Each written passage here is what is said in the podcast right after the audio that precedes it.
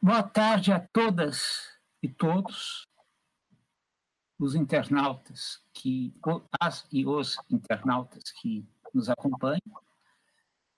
Saúdo o Tiago que nos dá esse baita suporte, afinal de contas, ele é supera as nossas extremas limitações com a tecnologia, né?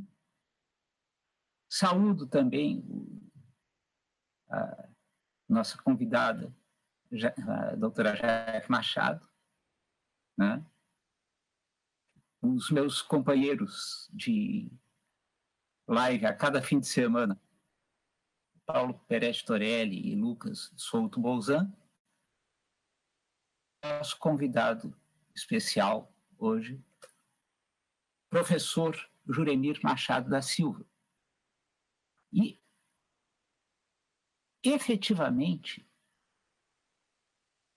como a ligação entre a mentalidade escravocrata e o nosso autoritarismo, vamos dizer, atávico,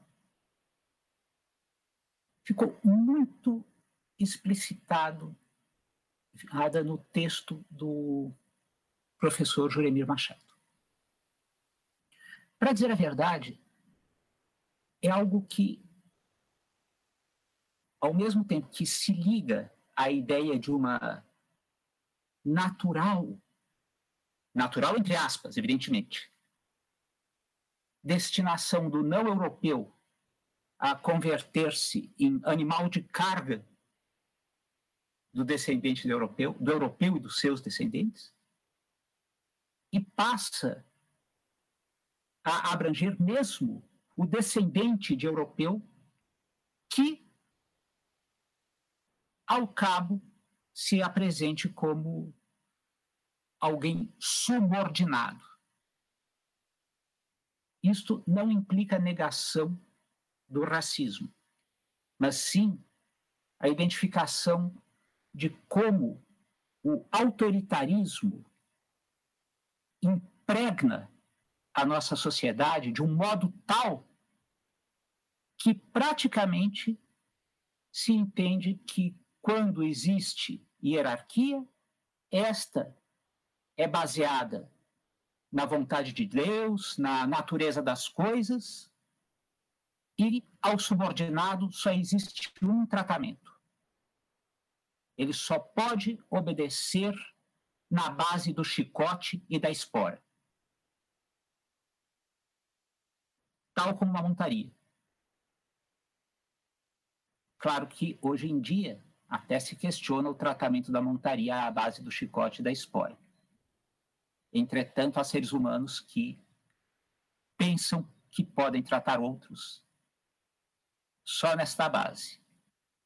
E almejam, muitos dos que estão na condição de subordinados, curiosamente, a obter o comando do chicote, porque eles ensinaram que a liberdade é o comando do chicote.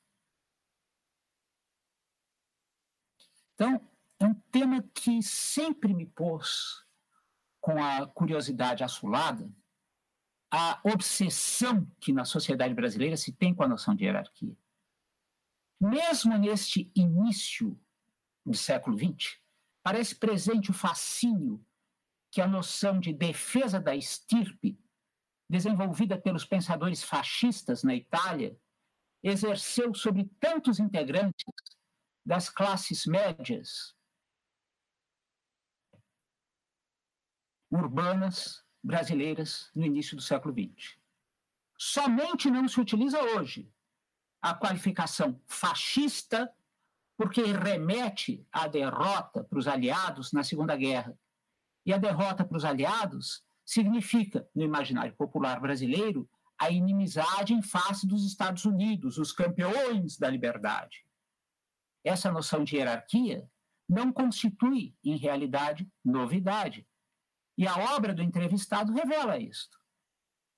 A lógica dos grandes tratos de terra, publicizados primeiro quando o mestrado de Cristo, é o nome que a Ordem dos Cavaleiros do Templo ganhou em Portugal para que, sem desacatar a autoridade do Papa Clemente V, que a dissolvera e excomungara, o rei Dom Luís pudesse contar com esses combatentes contra os mouros, tomou posse do território brasileiro e depois, concedidos em Sesmaria, a lógica do latifúndio, com toda certeza, é que esteve na raiz do sistema escravocrata e levou os colonizadores lusitanos a fazerem do não europeu, em primeiro lugar, o autóctone, que por conhecer a terra seria mais difícil de dominar.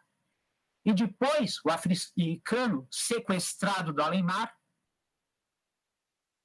o braço para que tais extensões se tornassem frutíferas. É curiosa a defesa da causa escravista feita por José de Alencar. Nós consideramos risíveis, que realmente evocam muitas noções de hierarquia no gênero humano.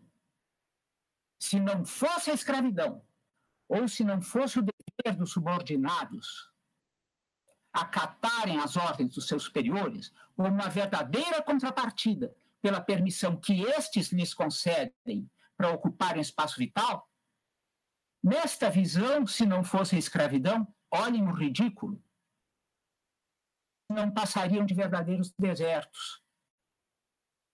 Ainda que as hierarquias se baseiem nas, na, na natureza das coisas, quem afirma que tais hierarquias teriam um caráter estritamente convencional, de acordo com tais visões, volto a dizer, ridículas, mereceria o apodo de comunista.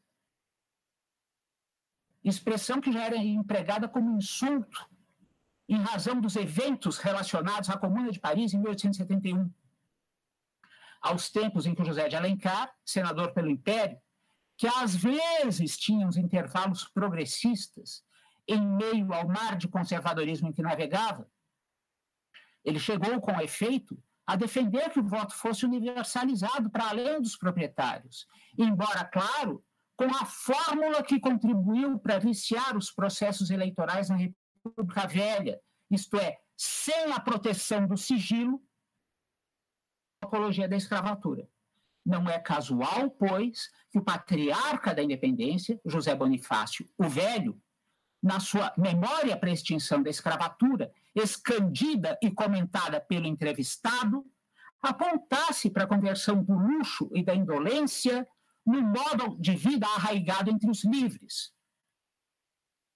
justamente porque estes somente operavam a partir da energia física e mesmo mental alheias dos seres humanos convertidos, a expressão que se vai utilizar de um ilustre escravocrata, Aristóteles, veio para mostrar como eles eram entendidos, não para concordar com ela, em verdadeiras ferramentas com alma.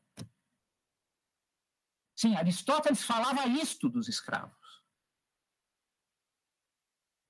A questão do trabalho ser necessário, mas não dever ser realizado por quem merece existir, mas sim por quem tem de pedir permissão para existir. Alguém ter que permitir, pedir permissão para existir. Quem deu essa permissão? Quem deu essa legitimidade para dar permissão? A este é que se deve dirigir o label de preguiçoso como marcação a ferro, jamais a quem tem a prerrogativa divina do chicote, na visão criticada, mais do que pelo entrevistado, pelo patriarca da independência. Este debate nós não podemos deixar de o fazer. Nenhum de nós pode deixar de o fazer. Nós não estamos com a legitimação trancada para fazer esse debate.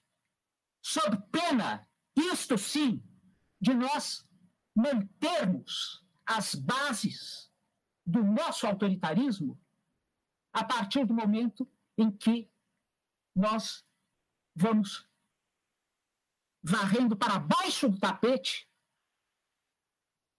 algo que é, sim, nossa responsabilidade. E nós temos que assumir como responsabilidade nossa. Jamais terceirizar ou fazer demagogia em cima disso.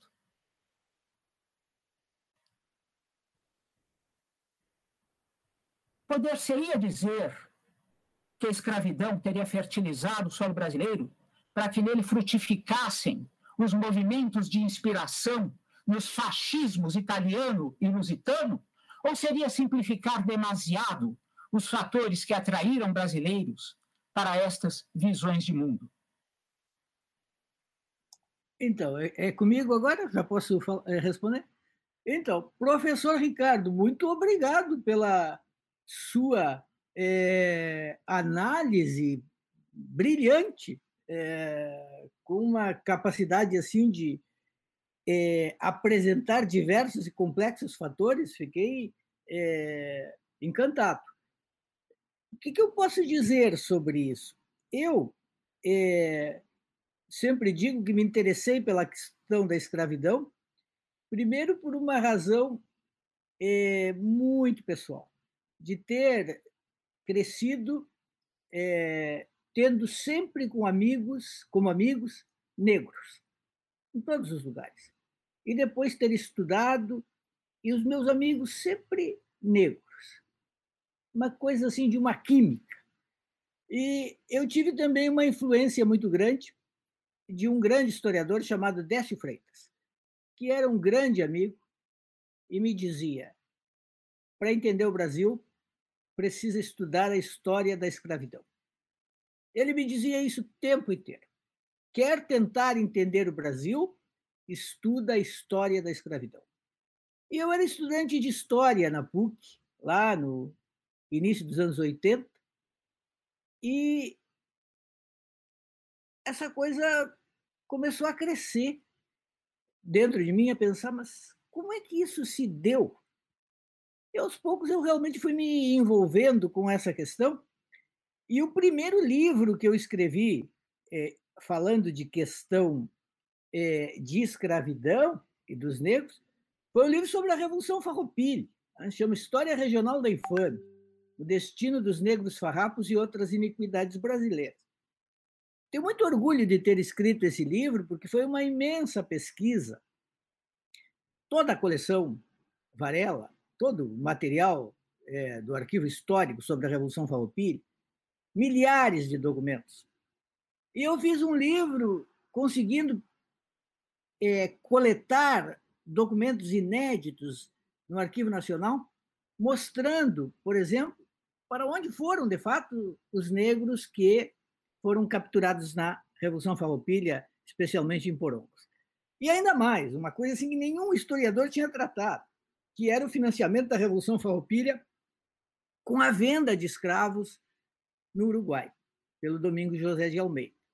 Então, o livro saiu, os tradicionalistas ficaram muito furiosos comigo e os historiadores mais acadêmicos ignoraram um pouco, isso faz parte da, digamos, da, da dinâmica. E eu que não sou muito é, ligado a, a, determinadas, digamos assim, honrarias, eu achei que esse livro ia ganhar, por exemplo, o prêmio Açorianos. E os meus livros, volta e meia, ganham prêmios. Por exemplo, esse livro, é, Raiz do Conservadorismo Brasileiro, ganhou um importantíssimo prêmio, o prêmio da Associação Paulista de Críticos Literários. Mas o meu livro, História Regional da Infâmia, não ganhou nenhum prêmio. E eu falei, mas por quê? Eu achava assim que era o livro que eu tinha caprichado tanto que merecia um prêmio. E aí eu me dei conta de que ele não podia ganhar prêmio, porque premiá-lo significaria legitimar a desconstrução das coisas mais sagradas do Estado. Então ele não ganhou prêmios. E o livro Raiz do Conservadorismo Brasileiro, ele me veio de uma pergunta de jornalista. Eu, eu, eu, eu sou um, um, jornalista eu acredito profundamente que eu sou formado em história e jornalismo. Eu acredito profundamente que o historiador é um jornalista que cobre o passado. Os historiadores não gostam muito disso, mas eu acho que é, porque os historiadores pensam muito em questões de teoria ou de metodologia, e eu acho que o, o historiador é um repórter que vai lá para tentar descrever como as coisas aconteceram, recorrendo às fontes possíveis. Eu queria responder a seguinte pergunta: como a imprensa cobriu a abolição da escravatura? A abolição aconteceu num domingo, dia 3 de maio. O que, que a imprensa disse na segunda? Como é que é amanhecer numa segunda-feira sem escravidão, depois de mais de três séculos de escravidão? O que, que acontece? Como é que o país se movimenta? Ah, o que, que acontece é, em relação a quem era escravo e não é mais? E como a notícia chega aos confins do país? Porque quando eu comecei a fazer isso, eu me dei conta que a escravidão é era um imenso edifício de leis, legislação para tudo. Ela foi amplamente legitimada né, pelo parlamento. E aí me é, veio essa coisa interessante de que é, volta e meia alguém diz assim, nos, nos dez anos que eu apresentei um programa de rádio, volta e meia alguém dizia assim, não, mas tem que respeitar a lei. É, não pode desrespeitar a lei. Mas qual era a legitimidade de todas as leis que ampararam a escravidão? Por exemplo, quando alguém dava proteção a um escravo fugido, ele desrespeitava a lei e podia ser punido. E ainda bem que chegou um momento em que muitas e muitas pessoas resolveram desrespeitar a lei e dar proteção a escravos fugidos. Por exemplo, um sujeito que eu admiro extraordinariamente, branco, advogado, o Antônio Bento. Antônio Bento foi um personagem fantástico que organizou fugas em massa de escravos e ajudou a organizar quilombos para receber, porque essa, essa massa de escravos fugidos precisava se abrigar em algum lugar, não adiantava fugir e ser capturado. Aliás, a própria abolição só começou, de fato, a, a, a ganhar corpo quando o exército brasileiro disse, oh, nós não vamos mais fazer o papel de capitão do mato. E aí nós não vamos sair atrás para capturar, porque eles tinham lutado juntos com, com tantos negros no Paraguai. Como é que depois de lutar ao lado de alguém que te salva a vida, tu vai sair a capturar as pessoas da mesma condição? Então, a abolição ela se deu em três terrenos que me chamaram muito a atenção. Um foi o jornalismo. Uma das poucas vezes em que, no Brasil, um número enorme de pequenos jornais lutou pela, pela abolição. A imprensa brasileira costuma ser conservadora. É, em alguns momentos, a legalidade ela esteve do lado certo. Em 1930, uma parte esteve do lado certo, mas em outros momentos não. Na abolição, boa parte dos jornais esteve do lado certo. Eram pequenos jornais, jornais, uma miríade de pequenos jornais. Mas a abolição se deu também muito fortemente no parlamento, claro. E num corpo a corpo em que alguns foram gigantes na argumentação, na apresentação de, de dados, foram, foram gigantes da retórica e da luta. Mas ela se deu também na luta dos próprios negros, com tudo: manifestações, fugas em massa, a luta é, nas fazendas. Isso às vezes fica um tanto encoberto. Resultado: pesquisando sobre tudo isso, eu fui me é, convencendo cada vez mais de que uma sociedade usa muitas formas para estabelecer sistemas de hierarquia social. É, a escravidão é o mais brutal de todos. Mas a língua é um sistema de hierarquia social, a educação funciona muito como um sistema de hierarquia social. É, são sistemas que se apresentam como naturais. É natural que exista, entre aspas, que exista uma hierarquia.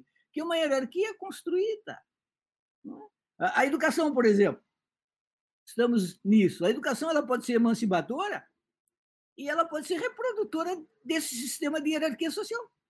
E quantas vezes ela é meramente reprodutora desse sistema de hierarquia social? Ela serve para convencer que uns são, uns devem ser superiores e outros inferiores. Nos últimos, né, agora neste ano de 2021, fiz muitas entrevistas com pessoas importantes como o Roberto Mata, a Conceição Evaristo, que saiu hoje no, no, no Caderno de Sábado do Correio do Povo. E é interessante ver como a cultura brasileira se estruturou dessa forma, em hierarquias pretensamente indiscutíveis. O Roberto Mata, por exemplo, enfatiza muito essa ideia relacional do Brasil que ele resumiu nessa frase é, importante, que é: Você sabe com quem está falando? Que é usada todo o tempo. É, o caso mais emblemático dos últimos tempos é o do desembargador lá de Santos, né, que disse literalmente para o guardinha: Você sabe com quem está se metendo? Ele disse literalmente, ele assim é, escancarou essa ideia. Brasil, uma, uma, uma sociedade moderna, o da Mata sempre enfatiza isso, uma sociedade moderna republicana, deve se caracterizar pela impessoalidade. Né? Pela impessoalidade. Mas a nossa sociedade é relacional. É quem me protege, quem é meu padrinho, para quem eu posso telefonar. Vejam que o, o, como é que chama o vereador lá, doutor Jairinho, depois do episódio terrível da morte daquele menino, ligou para o governador. O que, que ele podia pedir para o governador? Olha, estou metido num rolo aqui, é, faça o quê por mim? Mesmo um governador que pudesse ser simpático a ele, podia fazer o quê? Ele disse, não, o caso não vai à polícia, não, não vai ser investigado. É uma sociedade profundamente relacional. E o relacional é um sistema de hierarquia que durante muito tempo só se podia inverter no carnaval, né? quando o, o, o, plebeu virava nobre, né? o nobre virava plebeu, porque no restante é uma sociedade rigidamente hierarquizada, ainda que se apresente como uma sociedade flexível, é, descontraída, é, é um pouco assim a mistura nessa sociedade é um pouco água com azeite, é o a praia no Rio de Janeiro. Está todo mundo junto, mas está todo mundo separado. É, imaginar assim que o Leblon realmente se mistura com, a, com o Vidigal, com a Rocinha, é uma impressão, eles estão muito próximos. Mas a hierarquia se mantém. E tudo isso passa por essas coisas que agora estão sendo discutidas: hierarquia racial, hierarquia é, de gênero, o homem branco, evidentemente, em primeiro lugar, e, e que passa também por esse princípio agora discutido, que é o chamado universalismo abstrato. Olha, eu não posso é, discriminar favoravelmente, por exemplo, pela cor da pele, então eu não faço nada. E a discriminação se dá automaticamente. Eu, eu discrimino negativamente, afirmando que eu não posso discriminar positivamente. E isso se perpetua.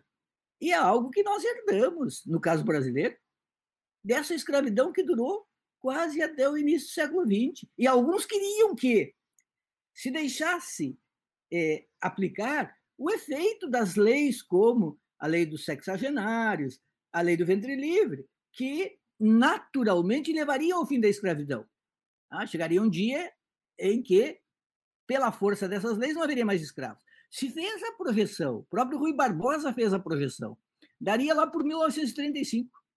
Imagine isso, se a gente dissesse, não, não vamos ser radicais, nada de abolir, vamos deixar as leis gradualistas funcionarem. Em 1935, por aí, a escravidão acabaria. Nós conheceríamos hoje ainda pessoas que teriam sido escravas. E um outro ponto que eu queria destacar nessa, nessa, nessa intervenção é o seguinte: a escravidão é um produto do capitalismo, capitalismo comercial. Ah, isso é preciso enfatizar. A, a escravidão não é, é, a obra de um outro modelo econômico, ela é de um momento do capitalismo, chamado capitalismo comercial. E, por exemplo, o tráfico de escravos se fez com muito investimento em bolsa. Então, eram operações comerciais, com investimento em bolsa, eram altamente lucrativas.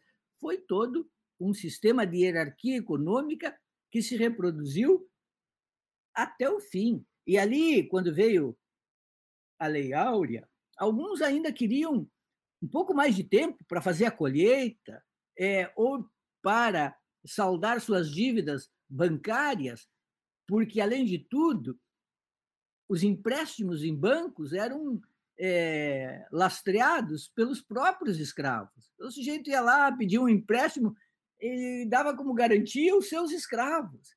Bom, uma das coisas que eu falo no meu livro que eu acho interessante é que teve senador que, de posse da informação de que, não, que a abolição aconteceria naquele momento, é, usaram essa informação privilegiada para pedir empréstimos que depois não pagaram. Então, é, é, é, este Brasil é um Brasil que se repete. Mas eu tenho a esperança que vai parar de se repetir, porque agora tudo isso está realmente em discussão. E termino dizendo o seguinte: muitas pessoas não querem que se é, faça uma discussão desse passado, por exemplo. José de Alencar.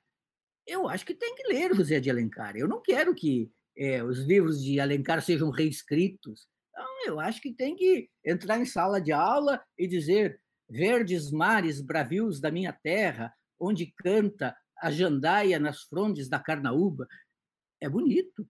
Tem que falar dessa prosa poética para os é, alunos. Mas também tem que dizer que ele era um escravocrata absoluto. Tem que dizer que Lobato, Monteiro Lobato, foi um escritor extraordinário, que povoa o nosso imaginário. Eu cresci vendo é, Sítio do Pica-Pau Amarelo, mas ele era um racista. Tem que dizer isso também, que ele era racista, que ele admirava a, a Ku Klux Klan, que ele é, participava de uma sociedade eugenista.